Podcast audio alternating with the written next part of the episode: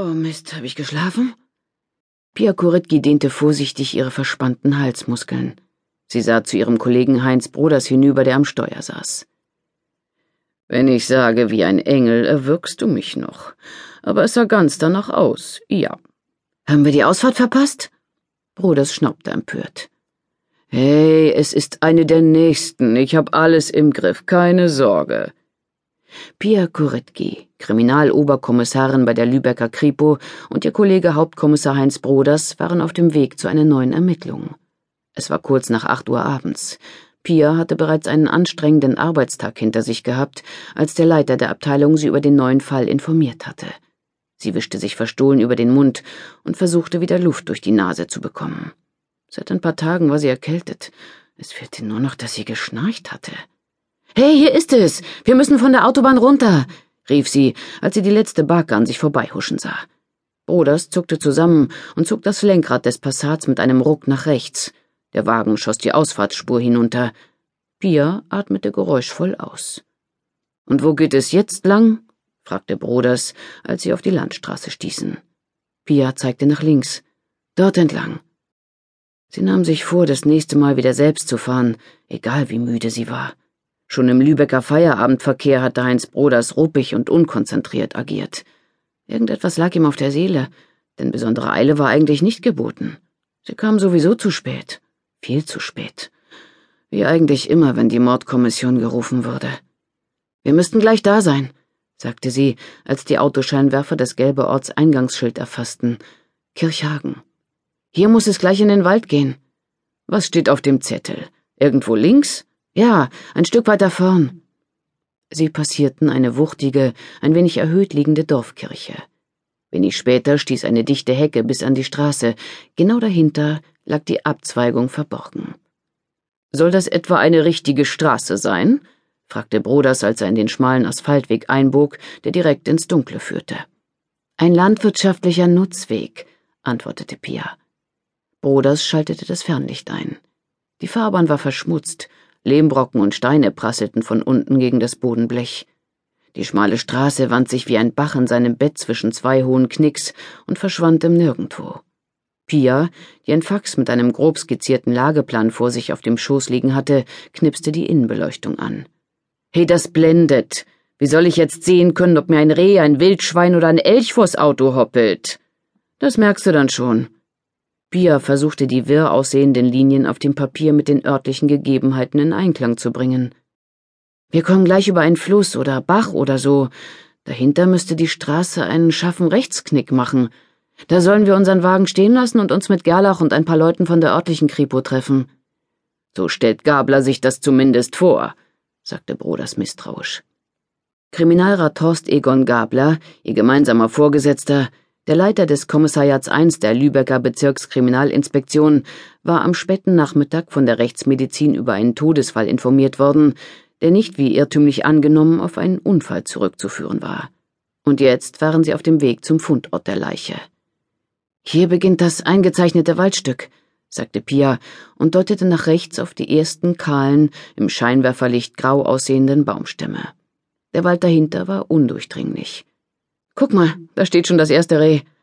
Mit reflektierenden Augen starrte es zu ihnen herüber, rührte sich aber nicht vom Fleck. Ich hab's doch geahnt, und wo eins ist, sind auch die anderen nicht weit, sagte Broders und schaltete zwei Gänge runter.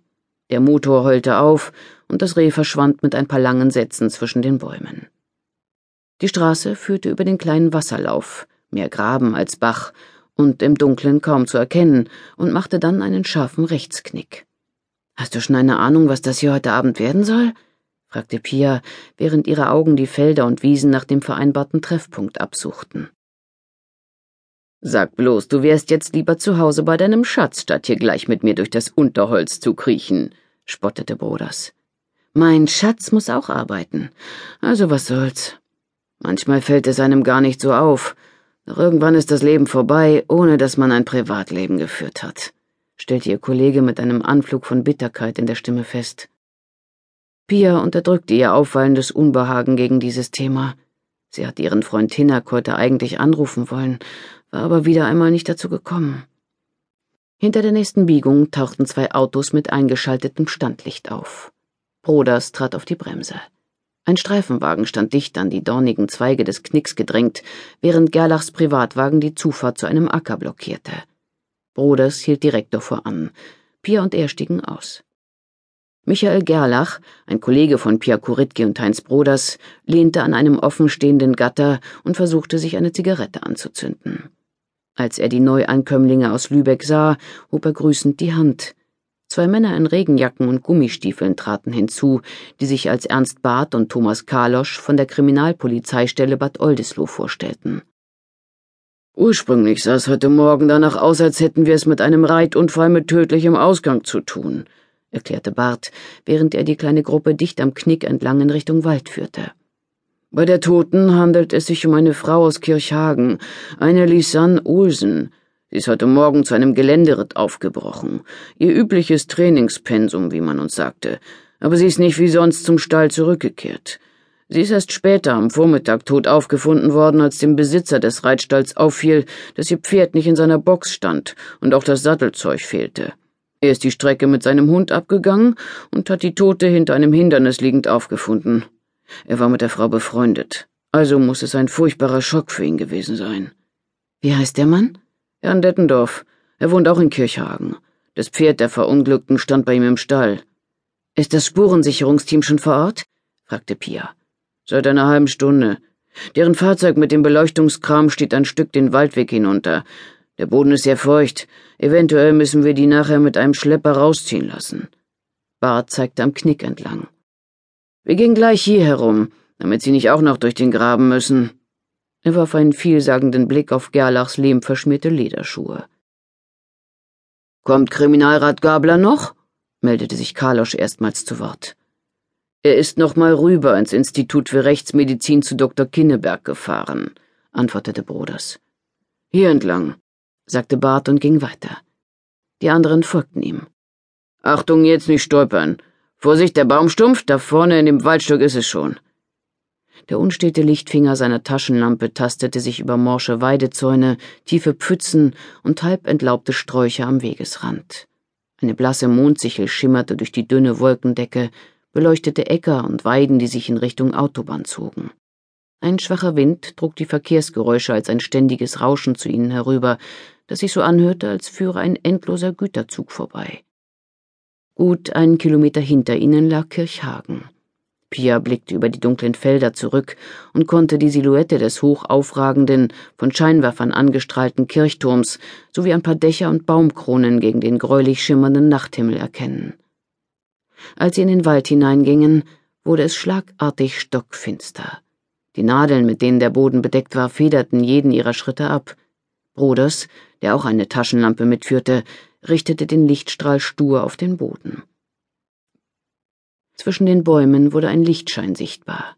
Zwei Scheinwerfer auf Stativen leuchteten ein kleines Areal im Wald fast taghell aus.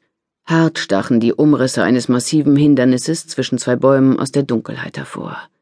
Der Waldboden sah aufgeweicht aus. Die Kriminaltechniker bewegten sich in ihren Schutzanzügen zwischen schlaff herunterhängenden, rot-weißen Absperrbändern, die das Areal einschlossen. Sie hatten eine Plane darüber gespannt, um die noch verbliebenen Spuren vor einem möglichen Regenguss zu schützen. Irgendwo brummte ein Generator leise vor sich hin. Das war also der Unfallort. Oder vielmehr der Tatort, wenn der Rechtsmediziner mit seiner Vermutung recht behalten sollte. Ein weiterer Mann in einer braunen Lederjacke mit Fellkragen kam ihnen entgegen. Er stellte sich als Kriminalhauptkommissar Günther Sattler vor und begrüßte die Ankömmlinge. Dann deutete er auf die Szenerie im Hintergrund. Hier ist die junge Frau heute Morgen tot aufgefunden worden. Sie ist ausgeritten, und vermutlich ist ihr Pferd beim Sprung über dieses Hindernis gestürzt. Ein Mann namens Jan Dettendorf hat Reiterin und Pferd auf der anderen Seite des Hindernisses gefunden. Als er die Frau entdeckt hat, war sie seiner Aussage nach bereits tot. Ihr Pferd hat noch gelebt, musste aber später vom Tierarzt eingeschläfert werden. Der herbeigerufene Notarzt hat jedenfalls nur noch den Tod der Reiterin festgestellt. Fast gleichzeitig war ein Streifenwagen von uns hier vor Ort. Zu diesem Zeitpunkt gab es noch keinerlei Anlass zu der Vermutung, dass es sich nicht um einen tödlichen Reitunfall handeln könnte. Sie gingen um die Absperrung herum. Pia ließ das Hindernis aus rohen Holzstämmen und die unmittelbare Umgebung auf sich wirken. Im Boden rund um das Gatter konnte man Huf- und Fußabdrücke erkennen.